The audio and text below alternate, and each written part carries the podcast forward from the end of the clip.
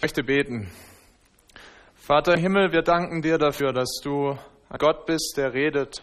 Wir danken dir, dass du uns ein Wort gegeben hast, dass du dort zu uns sprichst. Und doch brauchen wir deinen Geist, der es uns aufschließt, der es in unsere Herzen spricht, dass wir verstehen. Vater im Himmel, wir bitten dich um deinen Heiligen Geist, erfülle diesen Raum, erfülle unsere Herzen und sprich du heute in diesem Gottesdienst zu uns. Danken dir für deine Gegenwart. Amen. Was ist die erste Lebenskrise, durch die ein Mensch geht? Vor kurzem las ich, es sei die Geburt. Und das hat für mich Sinn gemacht, umso mehr, nachdem ich die Geburt unserer eigenen Tochter miterleben durfte. Was für ein dramatischer Tag im Leben eines Menschen. Ja, wir können uns das vorstellen. Vorher erlebt dieser kleine Mensch die Geborgenheit im Mutterleib, Wärme, wird im Fruchtwasser sanft hin und her geschaukelt, hört den Herzschlag der Mutter. Und dann wird er mit einem Mal herausgerissen aus diesem Paradies und landet in einer kalten, lauten, grellen Welt.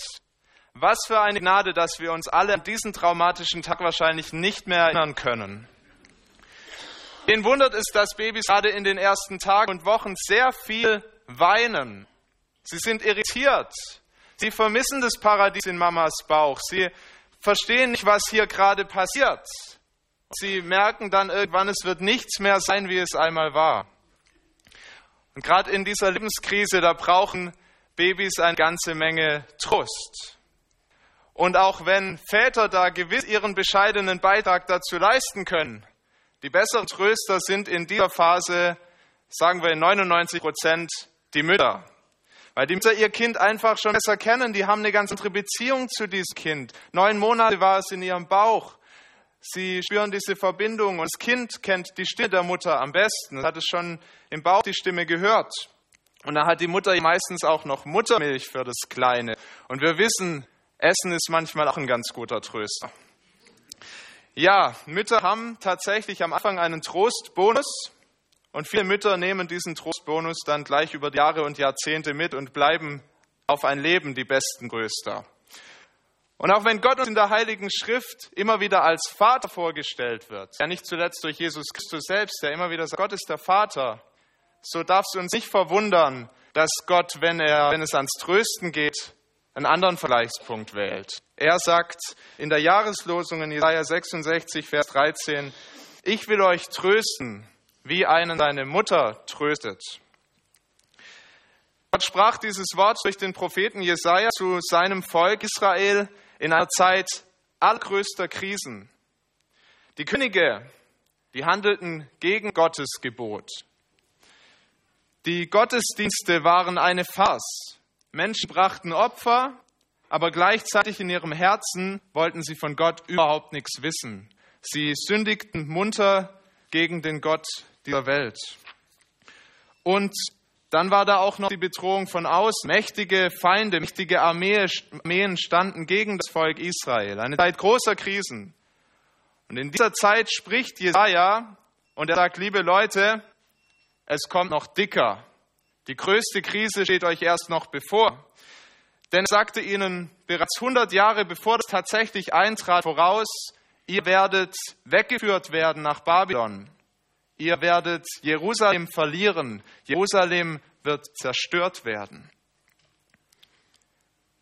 Und doch, noch vor der Krise sprach Gott auch durch seinen Propheten zum Volk, zu allen Gläubigen, ich werde euch trösten, wie einen seine Mutter tröstet.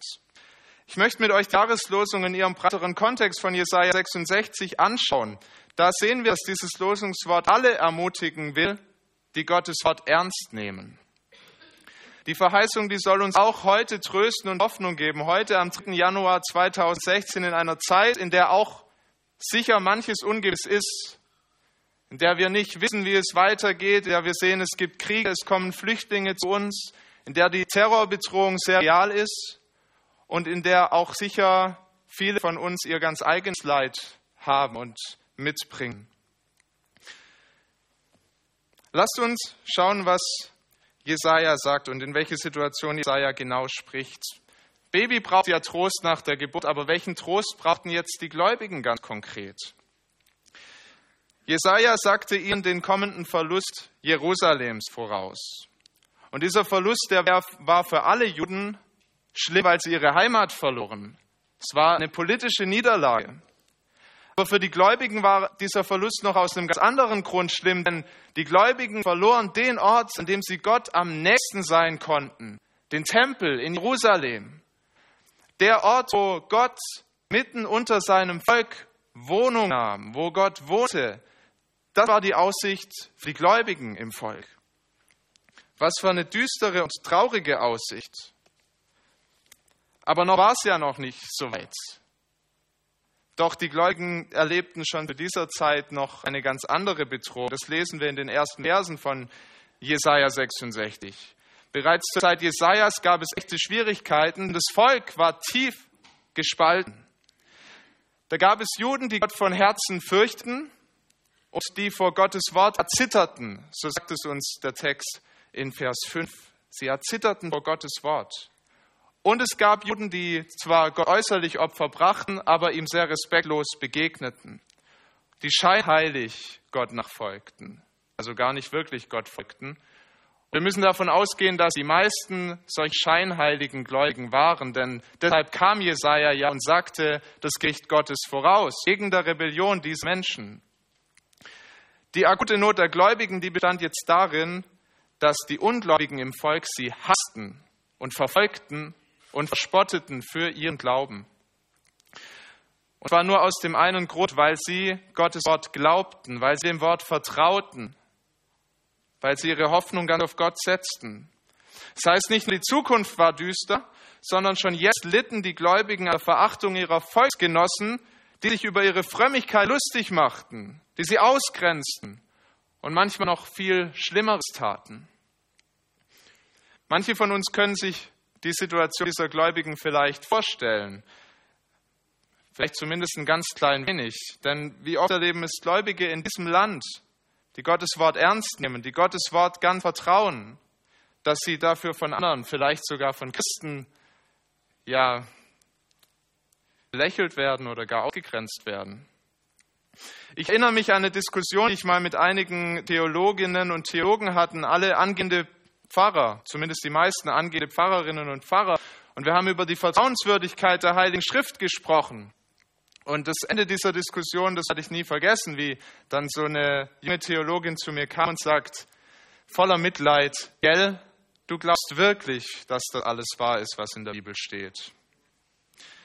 Das war dieses, die Sicht dieser angehenden Pfarrerin. Und vielleicht hast du ganz ähnliche Erfahrungen gemacht, in der Familie oder im Beruf oder sogar mit anderen Christen, dass sie dich belächelt haben dafür, dass du Gottes Wort ernst nimmst.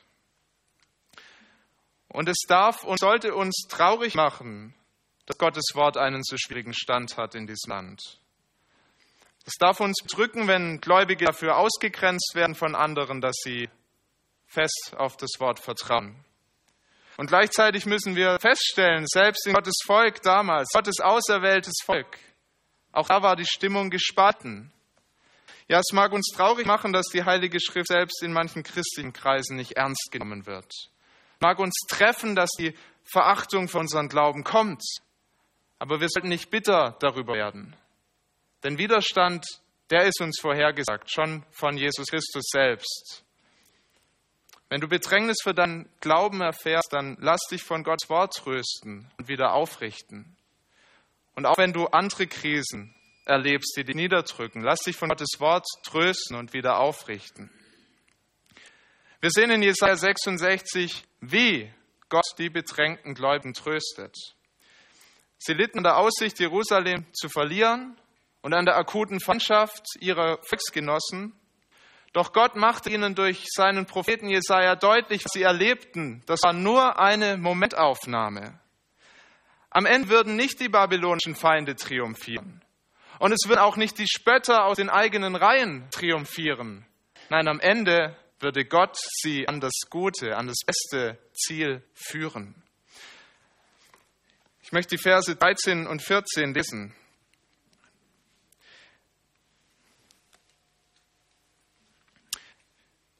Will euch trösten, wie ein seine Mutter tröstet. Ja, ihr sollt an Jerusalem getröstet werden. Ihr werdet sehen, und euer Herz wird sich freuen, und euer Gebein soll grünen wie Gras. Dann wird man erkennen die Hand des Herrn an seinen Knechten und den Zorn an seinen Feinden. Gottes Trost, den wir hier lesen, der beinhaltet zwei gute Nachrichten. Die erste ist für die Gläubigen, Jerusalem würde durch Gottes Eingreifen wieder in einem neuen Glanz erstrahlen, sehr zur Freude aller Gläubigen. Und zweitens, Gottes Feinde würden gerichtet werden. Der Trost Gottes für Jerusalem lautet zum einen, ich möchte auch noch mal den Vers 12a lesen, denn so spricht der Herr, siehe, ich breite aus bei ihr den Frieden wie einen Strom und den Reichtum der Völker wie einen überströmenden Bach. Was mag es in den Gläubigen ausgelöst haben? Schon zur Zeit Jesajas und erst recht gut 100 Jahre später, als Jerusalem tatsächlich zerstört war und viele Juden im babylonischen Exil waren, wenn sie das gehört haben, Gott würde wieder Frieden stiften, er würde wieder Reichtum schaffen. Was für eine starke Hoffnung richtet Gott da auf? Wo bald Krieg und Zerstörung regieren würden, da würde wieder Friede sein. Wo die Feinde plündern und brandschatzen, da würde Gott neuen Reichtum bringen. Und wo Menschen sich ganz, ganz fern von Gott fühlten, da würde Gott wieder ihnen ganz, ganz nah sein. Denn er selbst kündigt ihnen ja das Heil an, das er schaffen will. Siehe, ich breite aus den Frieden, sagt Gott. Es ist ein Bild, das weit über das irdische Jerusalem hinausgeht. Wir erfahren in der Heiligen Schrift auch, dass die Juden zurückgekehrt sind nach Jerusalem und dass sie auch in einem sehr begrenzten Maß dort den Wiederaufbau erlebten und auch wieder Wohlstand erlebten. Aber das, was sie dort erlebten, das war ein ganz, ganz matter Abglanz von dem, was Jesaja hier beschreibt. Nein, das, was er hier sagt, das ist der Hinweis auf das viel größere Jerusalem, von dem wir auch schon in der Schriftlesung gehört haben. Das neue Jerusalem, das vom Himmel kommen wird. Die Stadt, in der Gott selbst mitten unter seinen Menschen leben würde. Die Stadt, in der es keine Tränen gibt, kein Leid, keinen Schmerz, auch kein Tod. Gott macht seinen Gläubigen Hoffnung auf bessere Tage, noch bevor das Volk in das Schlimmste seiner Krisen bis dahin kommt. Was Gott hier tut, ist keine billige Vertröstung. Das ist ja der Vorwurf, der auch den Christen immer wieder gemacht wird. Ihr Christen, ihr lebt halt mit so einer Hoffnung irgendwann nach dem Tod, aber was hilft das fürs Leben jetzt? Vor einigen Tagen, da las ich die Geschichte von zwei Männern. Beide kamen in Gefangenschaft. Dem einen Mann, dem sagte man vor der Gefangenschaft, deine Frau und deine Kinder sind alle tot. Dem anderen Mann sagte man, deine Frau und deine Kinder leben. Und diese beiden Männer kamen ins Gefängnis. Und es brauchte keine zwei Jahre, da war der erste tot, der Mann, dessen Frau und Kinder tot waren weil er sie aufgegeben hatte. Er hatte keine Hoffnung mehr. Es erwartete ihn schon, wenn er aus dem Gefängnis kam. Aber der andere Mann hielt zehn Jahre durch im Gefängnis. Er wusste, seine Familie lebt und er kam frei nach diesen zehn Jahren und ging zu seiner Familie. Die Hoffnung hatte ihn am Leben gehalten. Und so wie es keine billige Vertröstung ist, einem Mann zu sagen, der in Gefangenschaft kommt, deine Familie lebt, so ist keine billige Vertröstung, wenn Gott uns sagt, euch erwartet eine herrliche Zukunft. Euch erwartet das himmlische Jerusalem. Ja, es mag noch Leid kommen, noch viel Leid vielleicht sogar, aber was uns erwartet am Ende ist die Herrlichkeit. Und diese Hoffnung, die soll uns treiben und die darf uns trösten. Das gilt für jeden von uns. Wenn du Jesus Christus vertraust, dann ist es deine Hoffnung deine Hoffnung auf das himmlische Jerusalem. Dann kannst du hier auf Erden in den schwierigsten Lebensumständen Trost finden bei Gott. Dann wird nämlich auch dein Leid eine Momentaufnahme sein. auf der Durchreise zu etwas viel, viel, viel Besserem, zu Gottes Herrlichkeit. Jesaja verkündigt den Gläubigen noch eine zweite Trostbotschaft. Gott würde nicht nur Jerusalem wieder aufrichten, nein, er würde auch ein Ende machen mit allen seinen Feinden. Wir lesen das in den Versen 15 und 16. Denn siehe, der Herr wird kommen mit Feuer und seine Wagen wie ein Wetter, dass er vergelte im Grimm seines Zorns und mit Schelten in Feuerflammen. Denn der Herr wird durch Feuer die ganze Erde richten und durch sein Schwert alles Fleisch und der vom Herrn getöteten werden viele sein. Das sind harte Worte. Wir haben ähnlich harte Worte neulich schon mal in unserer Offenbarungsserie gehört. Es sind Worte des Gerichts, Lass uns aber nochmal überlegen, wie diese Worte trösten können. Sie können uns sicher nicht so trösten, dass wir jetzt schadenfroh sind über das Leid der Ungläubigen, dass wir sagen, der wird schon noch sehen, wo er mit seinem Weg hinkommt. Oder die wird schon noch sehen, wo sie damit landet. Darum geht es nicht. Nein, wir predigen ja das Evangelium, weil wir hoffen, dass Menschen zu Jesus Christus finden. Dort, wo wir hingestellt sind, da sagen wir es weiter, weil wir uns das wünschen, dass jeder diese gute Nachricht hört und annimmt. Wir beten für die Menschen, die Jesus noch nicht kennen, dass sie zur Erkenntnis kommen. Und wir müssen alle erkennen, wenn Jesus uns nicht das Herz aufgeschlossen hätte, dann säßen wir heute auch noch bei den Schöttern und würden dieser Botschaft nicht folgen. Dann wäre das noch unser Gericht, was hier beschrieben wird. Aber die Hoffnung und der Trost, die in dieser Zusage stecken, das, das, ist die Hoffnung, dass Gottes Feinde einmal gerichtet werden. Das ist eine andere Stoßrichtung. Mit den gläubigen Juden zur Zeit Jesajas dürfen wir erkennen, es geht darum, Gott schafft Ordnung und Frieden auf dieser Welt. Ein für alle Mal. Und wir sehen am Zustand unserer Welt, dass sie das braucht. Sehen am Zustand unserer Welt, was chaotische Zustände sind oder nicht. Ich glaube, ich muss es gar nicht ausführen. Ich glaube, es ist jedem klar, dass unsere Erde im Chaos ist, immer wieder. Und die Heilige Schrift ist sehr deutlich, woher dieses Chaos kommt. Als der Mensch selbst sein wollte wie Gott, als er der Lüge der Schlange geglaubt hat und sich über Gott erhoben hat, da kam das Chaos und da kam das Leid in diese Welt. Und wenn Gott diesem Leid ein Ende machen will, dann muss er auch die richten, dafür verantwortlich sind. Und wer sind die Verantwortlichen? Rebellische Menschen. So wie ein Staat Terroristen wegsperren muss, um für Ordnung zu sorgen. Vielleicht kann man diesen Vergleich wählen. So muss Gott die richten und wegsperren, die in Rebellion gegen ihn leben, wenn er Ordnung und Frieden schaffen will. Es ist bereits angeklungen, der Trost Gottes, der gilt nicht nur für die gläubigen Juden zur Zeit Jesajas, sondern er hat eine viel größere Reichweite. Das machen uns die Verse 19 und 20 besonders deutlich. Dort lesen wir über den Grund der Hoffnung, der Gottes Trost auch für uns hier in München am 3. Januar bedeutet und so wertvoll macht. Da spricht Gott. Ich will ein Zeichen unter ihnen aufrichten. Und einige von ihnen, von den Gläubigen, die errettet sind, zu den Völkern senden, nach Tarsis, nach Put und Lut, nach Meshech und Rosh, nach Tubal und Javan und zu den fernen Inseln, wo man nichts von mir gehört hat und die meine Herrlichkeit nicht gesehen haben. Und sie sollen meine Herrlichkeit unter den Völkern verkündigen. Und sie werden alle eure Brüder aus allen Völkern herbringen, dem Herrn zum Weihgeschenk, auf Rossen und Wagen, in Säften, auf Maultieren und Dromedaren nach Jerusalem zu meinem heiligen Berge, spricht der Herr gleich wie Israel die Opfergaben in rein Gefäß zum Haus des Herrn bringt.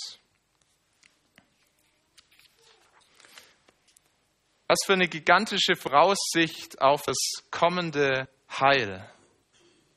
Hunderte Jahre vor der Geburt Jesu Christi sieht Jesaja hier, was geschehen wird. Er kann es dem Volk verkündigen. Es kommt der Tag, da sammelt Gott Gläubige von allen Enden der Welt das Zeichen, das Gott hier ankündigt, wer, was ist das Zeichen? Es ist niemand anders als Jesus Christus selbst. Und Durch ihn können nicht nur die Gläubigen aus dem Volk Israel, sondern alle, die Jesus nachfolgen, zu Gott kommen. Das ist der Trost, der in Jesajas Botschaft steckt für uns, dass wir mit Gott Frieden haben können, dass wir nicht länger Rebellen sein müssen, dass wir nicht länger das Gericht erwarten, sondern dass wir versöhnt sein können mit Gott. Und wir erkennen an dem Weg, den Jesus Christus gegangen ist, auch ganz viel von der Liebe Gottes, die tröstet wie eine Mutter. Lass mich das mit einer Geschichte veranschaulichen, die der Evangelist Ulrich Padani einmal erzählt hat. Hat mal erzählt von Prinzessin Alice von Großbritannien. Das ist nicht Alice im Wunderland, sondern diese Alice, die gab es wirklich, Ende des 19. Jahrhunderts. Sie war die zweite Tochter von der damaligen Königin Victoria. Und diese Alice hatte eine ganze Menge Kinder. Und eines Tages, 1878, erkrankten einige dieser Kinder an Diphtherie. Und weil Alice schon so geschwächt war, sagten ihr Ärzte, gehen Sie bitte nicht zu Ihren Kindern, es könnte sie das Leben kosten. Und so hat Alice sich ähm, erstmal zurückgehalten und hat von der Tür aus ihre Kinder beobachtet. Auch die kleine Mary, die vierjährige Mary, ihre jüngste Tochter, die dort lag, schwer erkrankt. Und als Alice einige Zeit nicht kam, da sagte das kleine Mädchen, wo ist denn meine Mama? Ich will endlich meine Mama sehen. Und als die Mutter das hörte, da hielt sie es nicht mehr aus. Sie rannte in das Zimmer, sie nahm ihr Mädchen in den Arm, die küsste es. Und sie hat sich angesteckt. Sie erkrankte an Diphtherie wie ihre Kinder und ihre Tochter starb kurz darauf und auch Alice starb einen Monat später an Diphtherie. Das Mutterliebe die nicht fragt, was kostet es mich, ist es gefährlich, die sich aufopfert, die sich hingibt. So ist der Trost deiner Mutter. Und Lebensgeschichte dieser Frau ist für mich so ein, ein Fingerzeig auf das, was Jesus Christus getan hat am Kreuz. Ja, Jesus Christus ist gekommen in diese Welt, er hat sich angesteckt an der Krankheit, unter, die, unter der diese Welt leidet. Er hat sich angesteckt an der Krankheit der Sünde. Nicht in dem Sinn, dass er selbst gesündigt hätte, aber in dem Sinn, dass er die Krankheit getragen hat, ans Kreuz, die Sünde ans Kreuz getragen hat und sie mit ins Grab genommen hat, damit alle, die an ihn glauben, nicht verloren gehen, sondern das ewige Leben haben. Das ist unser Trost. Und so liebt Gott, voller Hingabe, aufopfernd, mit einer Liebe, die nicht fragt, was kostet es mich, wie eine Mutter. Man sagt, die erste Lebenskrise im Leben ist die Geburt. Die letzte Lebenskrise ist vermutlich das Sterben. Es bleibt dir in diesem Leben nicht erspart, weder Tod noch das Leid auf dem Weg dorthin. Auch nicht als Christ, aber dank Jesus Christus haben wir Trost. Gott ist dir in deinem Leid so nah wie vielleicht sonst nie. Und Gott hat eine herrliche Zukunft für dich und mich bereitet.